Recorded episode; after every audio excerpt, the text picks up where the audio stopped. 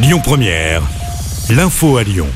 Bonjour Christophe, bonjour Anna et bonjour à tous. Cinq blessés, dont un grave dans un accident de la route hier soir près de Lyon. Trois véhicules sont impliqués dans cet accident qui a eu lieu vers 22h45. Ça s'est passé sur le boulevard Laurent Bonnevet au niveau de la sortie de l'Astrobal. On ignore encore les causes de cet accident. Une enquête est en cours.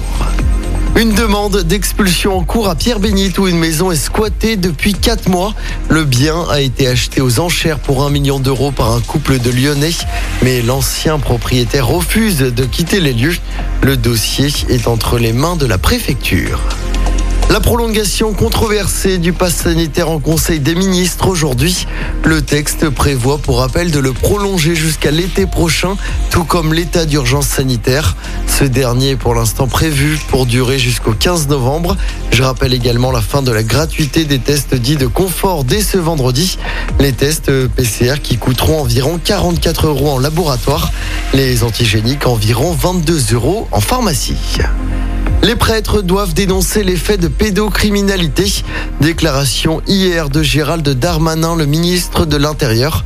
Il a reçu le patron des évêques de France qui avait expliqué que le secret de la confession était plus fort que les lois de la République après le rapport de la commission sauvée.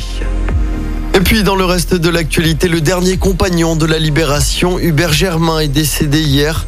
Il avait 101 ans. Emmanuel Macron présidera la cérémonie le 11 novembre à l'Arc de Triomphe et au Mont Valérien. Auparavant, le chef de l'État rendra hommage au dernier compagnon de la libération lors d'une cérémonie qui se déroulera dans les prochains jours aux Invalides. Et puis on termine avec du sport en basket. L'exploit de l'Asvel en Euroleague. Les Villeurbanais ont battu les Turcs de l'EFS Istanbul, les champions en titre hier soir à l'Astrobal.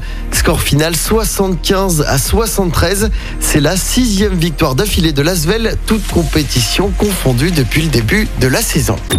Écoutez votre radio Lyon Première en direct sur l'application Lyon Première, lyonpremière.fr et bien sûr à Lyon sur 90.2 FM et en DAB+. Lyon Première